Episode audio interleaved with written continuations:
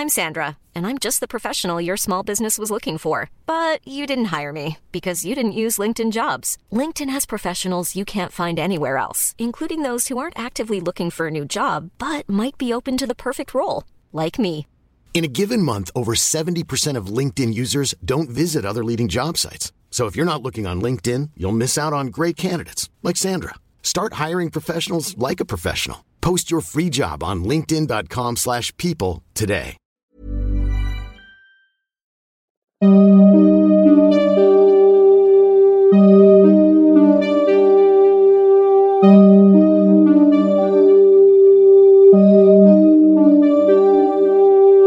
los siguientes minutos escucharás historias que podrían quitarte el sueño. Cosas que pasan con mayor frecuencia de lo que podrías imaginar. Anécdotas vividas por personas reales, como tú, como yo. ¿Estás listo para escucharlas? Así que ponte cómodo y apaga la luz, porque yo soy Emanuel Morales. Y yo, Kevin García. Y estas son Las historias del mundo creepy.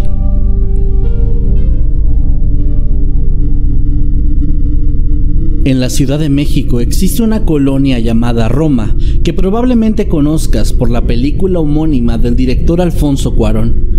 Sin embargo, antes de que este proyecto siquiera existiera, la colonia ya era bien conocida, al menos localmente, por algunas de las historias que se esconden ahí.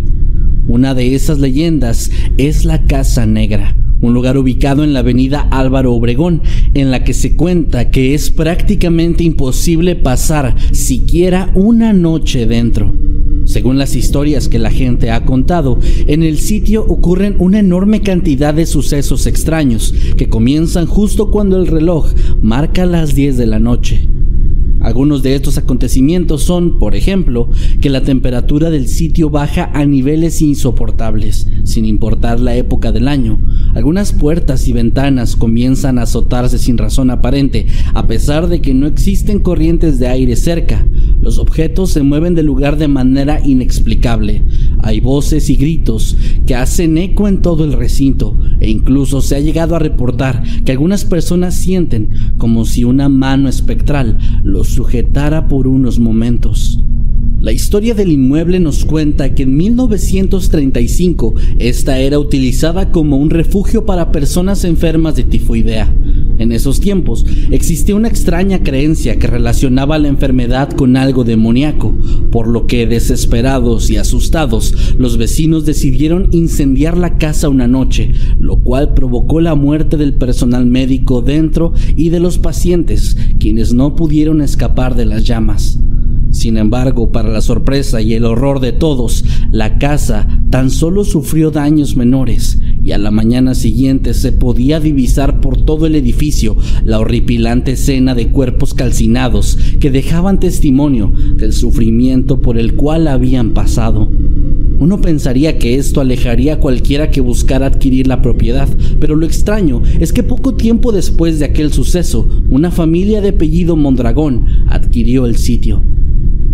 Lamentablemente, la desgracia volvería a formar parte de la historia de la casa, ya que tan solo unos meses después, la familia completa, conformada por el padre, la madre y tres hijos, aparecieron muertos de un día para otro, sin que las causas pudieran ser esclarecidas. Ya que no se encontraron familiares conocidos, la casa pasó a ser propiedad del gobierno. Sin embargo, todos los inquilinos nuevos la han abandonado muy poco después de su ingreso y más de uno ha asegurado que algo maligno se esconde dentro. Además de esta, en la colonia Roma existen otras casas con historias interesantes, como la Casa de las Brujas, por ejemplo, pero quizá sea mejor dejar esto para una futura ocasión. ¿Y tú qué opinas de esta historia? ¿Te atreverías a pasar una noche ahí dentro?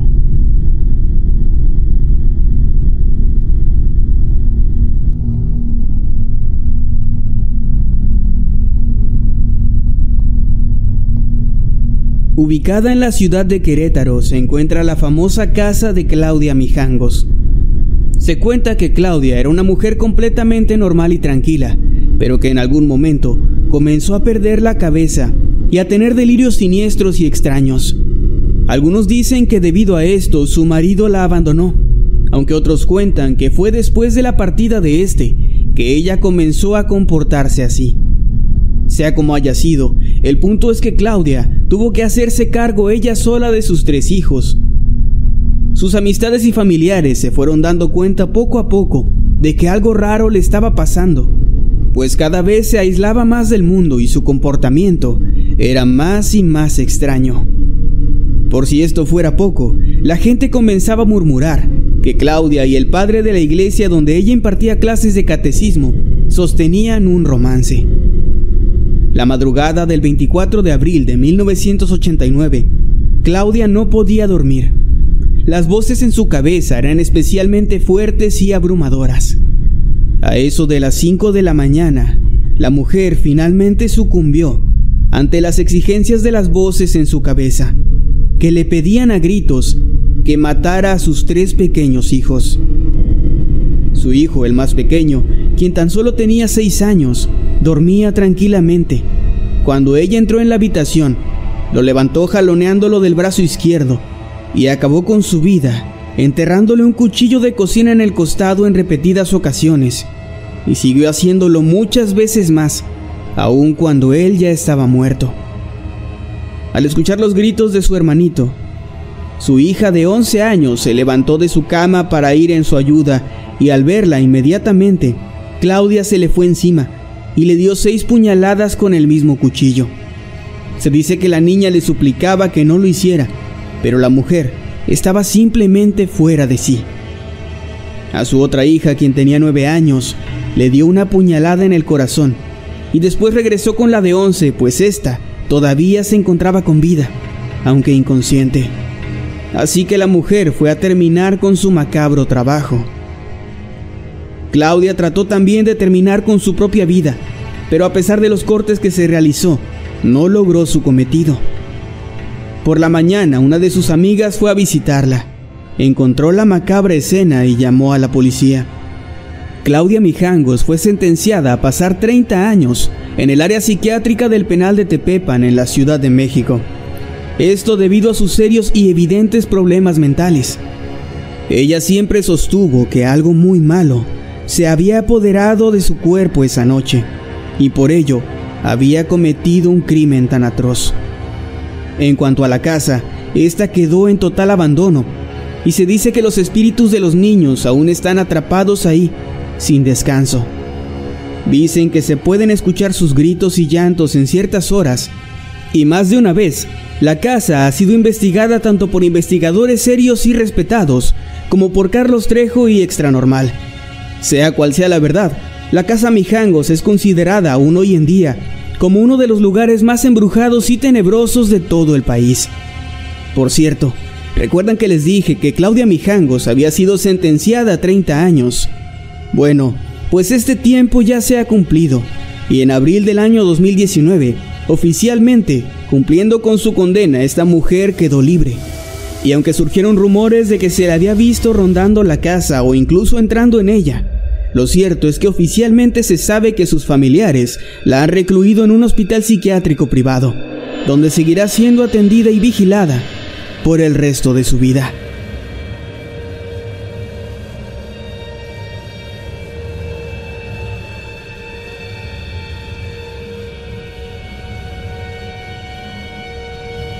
Durante la época de la colonia, la minería se convirtió en una actividad sumamente importante para México, por lo que muchísimos pueblos vieron su mayor auge en este tiempo. Sin embargo, por diversas razones, muchos de ellos ahora se encuentran abandonados y Misnebalam es uno de ellos. Está ubicado en Yucatán, específicamente en el kilómetro 17 de la carretera que va de Mérida hacia Progreso. Su nombre significa cola de jaguar y se trata de una comunidad que principalmente se dedicaba a la producción de enequén, una especie de agave. El lugar que tuvo en algún momento un máximo de 170 habitantes ahora se encuentra completamente abandonado debido a que los pobladores aseguraban que el sitio estaba maldito y que era completamente insoportable seguir viviendo con la alta cantidad de fenómenos paranormales que se hacían presentes ahí. La historia cuenta que don Fidencio Márquez, el que era el patrón de producción, fue asesinado una tarde de octubre en 1921 a manos de un grupo de criminales. A partir de aquella tragedia, la comunidad comenzó a percatarse de que los sucesos paranormales incrementaron de una forma increíble. Voces, apariciones y otras cosas similares ocurrieron en todo lo largo y ancho del pueblo, atemorizando a sus habitantes. La gente comenzó a ver a don Fidencio caminando por las calles y además un niño pequeño que fue apodado como Juliancito fue encontrado por la gente. Nunca se supo cuál había sido su origen ni la causa de sus apariciones, aunque se llegó a especular que se trató de una víctima de abuso que se había quitado la vida poco después en un árbol a las afueras de una finca. Como si esto no fuera suficiente, un extraño monje comenzó a aparecer en el techo del templo y formaba una especie de cruz con sus brazos mientras se encontraba ahí para desaparecer momentos después. Los pobladores comenzaron a abandonar Misnebalán poco a poco y a partir del año 2005 este lugar quedó vacío. Cabe aclarar que algunas personas afirman que la razón real fue el desabasto de agua en el sitio. Sin embargo, las historias de fantasmas tampoco son descartadas, simplemente se le atribuyen como una razón más para que los habitantes del pueblo decidieran irse de ahí. Actualmente el sitio es una especie de atractivo turístico y se realizan recorridos los fines de semana. También han ido diversos investigadores, programas de televisión y escritores para intentar confirmar algunas de las historias que se cuentan del lugar. Una de las leyendas de México más recientes y sin duda también una de las más interesantes.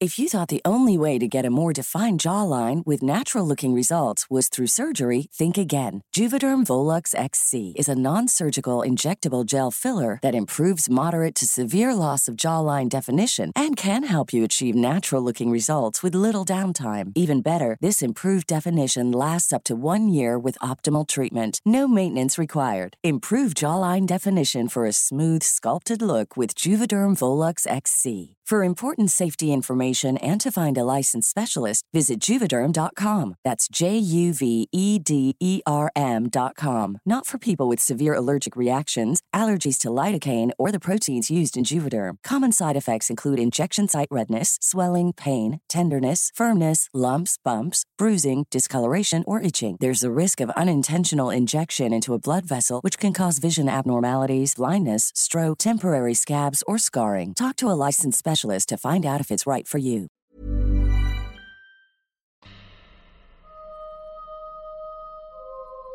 No sabía si incluir esta historia o no, pero me pareció tan interesante al tratarse de una leyenda relativamente nueva que decidí hacerlo. Cuenta la historia que en medio del bosque de Chapultepec se encuentra una vieja y enorme casa que muchos dicen está maldita. El camino para llegar hasta allá es peligroso y accidentado, por lo que muchas personas han llegado incluso a perder la vida tratando de encontrarla. Pero ¿qué es lo que hace esta casa tan interesante para la gente? Bueno, se cuenta que hace mucho tiempo en esa casa vivía doña Toña, una mujer muy buena y amable que ayudaba a los niños sin hogar, dándoles comida y un techo para pasar la noche. Sin embargo, con el tiempo, los niños a los que cuidaba se volvieron un problema, pues eran desobedientes y malagradecidos. Doña Toña, quien había sido muy paciente, finalmente no pudo más, y en un ataque de locura acabó con la vida de todos y cada uno de los infantes a los que antes había cuidado, arrojando después sus restos al río y quitándose la vida en su habitación, más tarde ese mismo día. Existe otra versión de esta historia, donde se cuenta que ella no acabó con su propia vida, sino que unos ladrones que entraron a su casa fueron los responsables de su muerte. Sea cual sea la verdadera historia de lo que ocurrió en esa vieja mansión, lo cierto es que la gente que ha logrado entrar cuenta cómo en el sitio se siente un ambiente muy pesado. Además se pueden oír risitas de niños gritos y lamentos no solo dentro de la casa, sino también en los alrededores.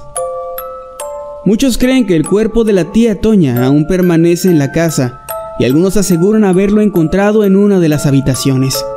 También dicen que a veces se puede ver a la anciana asomándose por las ventanas de la casa, observando a todos aquellos curiosos que tratan de entrar en su propiedad. Muchos dicen incluso que la existencia de este lugar es solo un mito, que se trata simplemente de una leyenda urbana y que la casa de la tía Toña realmente no existe. De hecho, las fotografías que circulan en internet y que supuestamente pertenecen a esta casa son en realidad de una propiedad cercana al bosque, pero que es parte de una privada residencial. Así que exista o no, la casa de la tía Toña sigue siendo una leyenda muy popular y aún hay gente que está dispuesta a adentrarse en el bosque en busca de este misterioso sitio. Ubicado en el número 139 de la calle Niños Héroes en la Ciudad de México, el Hotel Posada del Sol ha estado rodeado de terror y misterios desde su construcción en la década de 1940.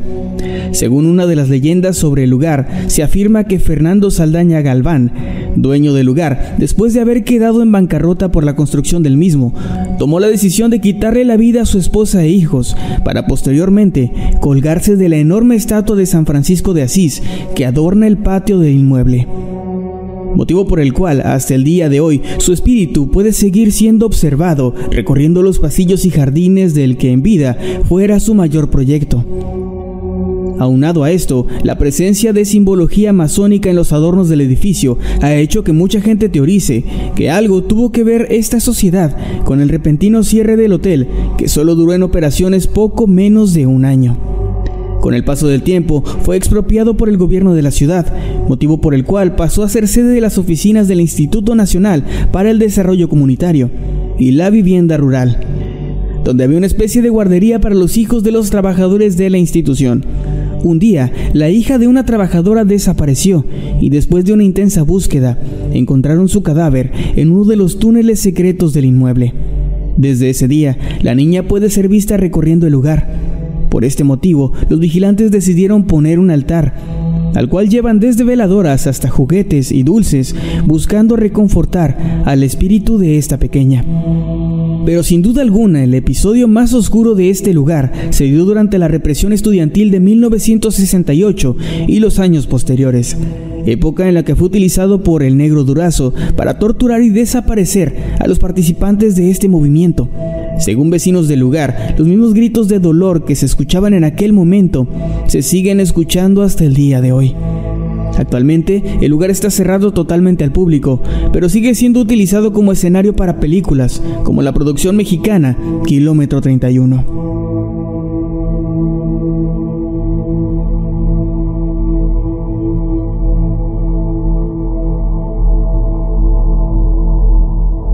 La tarde del miércoles 5 de abril de 1933, la casa ubicada sobre la calle Aramberry de la ciudad de Monterrey e identificada con el número 1026 se convertiría en el escenario de un crimen que conmocionaría a la ciudad en aquel momento y que pasaría a la historia como uno de los más recordados en todo el municipio. En aquel inmueble vivía la familia Montemayor, integrada por don Delfino, doña Antonia y su hija Florinda, por motivos de trabajo, el padre de la familia estaba fuera de la ciudad, en un viaje, por lo que ambas mujeres decidieron salir a dar un paseo para disfrutar un poco de la tarde. Justo en el momento en el que se preparaban para salir, alguien tocó a su puerta. Al ir doña Antonia a atender el llamado, tres hombres irrumpieron violentamente en el lugar y tras varios minutos de torturas terminaron por quitarle la vida a ambas, siendo don Delfino quien descubriera la horrible escena cuando regresara de su viaje. Gracias a la presión de la sociedad, las autoridades comenzaron a investigar el acto, tras revisar la sangrienta escena del crimen descubrieron que hacían falta alrededor de 4 mil pesos en oro puro que la familia tenía guardado en una caja. Además, el detalle de que no había ninguna cerradura forzada llamó su atención, volteando la línea hacia los parientes de los Montemayor, cosa que sería confirmada más tarde, cuando tras escuchar al loro de la familia repetir, no me mates Gabriel, no me mates, decidieran investigar a cualquier Gabriel relacionado con los propietarios de la casa, descubriendo así que el propio sobrino de ellos, junto con dos de sus amigos, habían sido los encargados de cometer el atroz crimen. La casa ha estado abandonada durante varias épocas, al menos por alguien vivo, ya que vecinos, transeúntes y los pocos que se han atrevido a entrar aseguran escuchar gritos y lamentos desgarradores provenientes del interior de la construcción, así como la presencia de figuras humanas que pueden llegar a ser observadas a través de los pocos espacios abiertos que se encuentran en su fachada.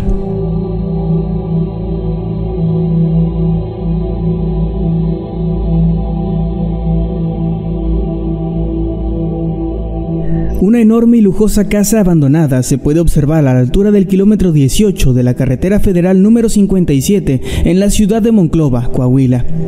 Aunque no existe un registro histórico del origen o dueños de este lugar, entre la población del municipio está extendida de manera uniforme la leyenda de que fue propiedad de una familia, integrada por un matrimonio, un hijo y una hija, quienes tuvieron un destino fatal a manos de desconocidos. Según la historia, el padre saldría a trabajar como todos los días, pero al llegar por la noche, buscando a su familia, lo que encontró fue una escena escalofriante. En la sala de su hogar estaba su amada esposa tirada en un charco de sangre, con múltiples heridas punzocortantes que le provocarían la muerte.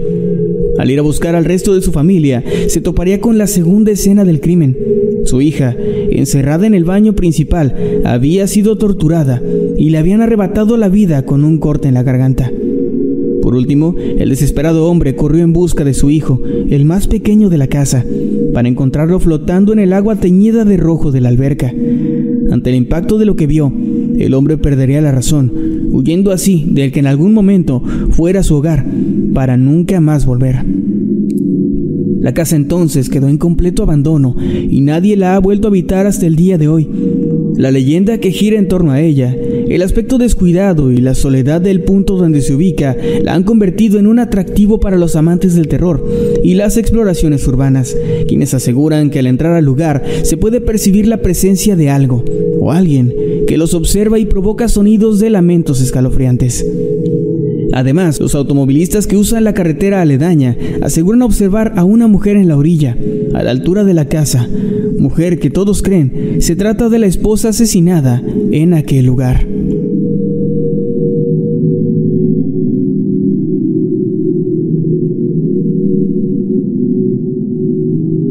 Una leyenda que lleva décadas en la mente colectiva del municipio de Tixla, en Guerrero, es la que nos cuenta que en tiempos remotos, cuando se comenzó a formar lo que hoy en día es dicho pueblo, entre los habitantes vivía un hombre de aproximadamente un metro de altura, conocido como el Saurín. A este se le atribuían poderes sobrenaturales. Se decía que podía curar las enfermedades de las personas, especialmente las atribuidas a causas paranormales, y que podía predecir el futuro, tanto el individual como el colectivo, y leer los pensamientos y el alma de la gente.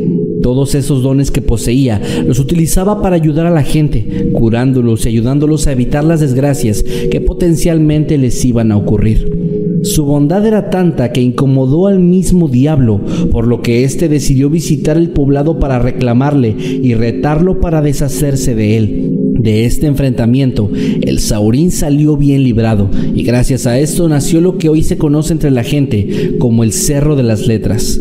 Con motivo de esto, los lugareños aseguran que en esa zona, cuando van a hacer sus labores, se sienten observados. Algunos otros dicen que sus herramientas son escondidas o que son molestados cuando intentan dormir por las noches en ese lugar, al punto que algunos prefieren evitar el sitio por miedo a desaparecer, como le ha pasado a los más desafortunados.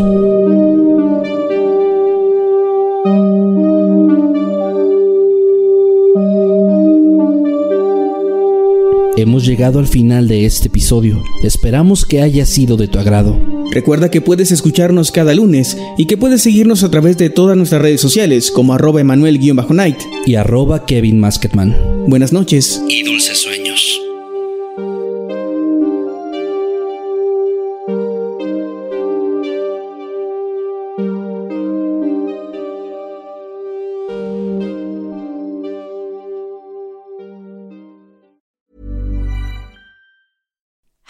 Like to look five years younger? In a clinical study, people that had volume added with Juvederm Voluma XC in the cheeks perceived themselves as looking five years younger at six months after treatment. Look younger, feel like you. Add volume for lift and contour in the cheeks with Juvederm Voluma XC. Reverse signs of aging by adding volume to smooth laugh lines with Juvederm Volure XC. For important safety information and to find a licensed specialist, visit juvederm.com. That's J U V E D E R M.com. Not for people with severe allergic reactions, allergies to lidocaine, or the proteins used in Juvederm. Common side effects include injection site redness, swelling, pain, tenderness, firmness, lumps, bumps, bruising, discoloration, or itching. There's a risk of unintentional injection into a blood vessel, which can cause vision abnormalities, blindness, stroke, temporary scabs, or scarring. Talk to a licensed specialist to find out if it's right for you.